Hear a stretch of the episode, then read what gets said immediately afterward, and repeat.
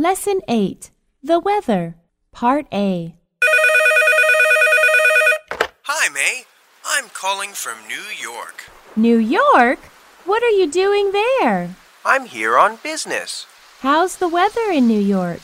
It's terrible. It's raining right now. What a shame. Part A. Hi, May. I'm calling from New York. I'm here on business. It's terrible. It's raining right now. Part A.